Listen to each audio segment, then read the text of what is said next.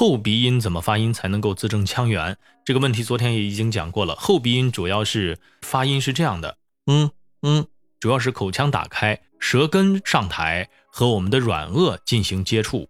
发咯科呵的时候，我们的舌根就是和软腭接触的这个状态，所以可以多发一发咯科呵。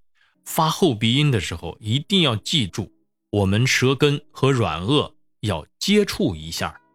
比如说昂扬的昂，昂，嗯，最后那一下，嗯，一定要有。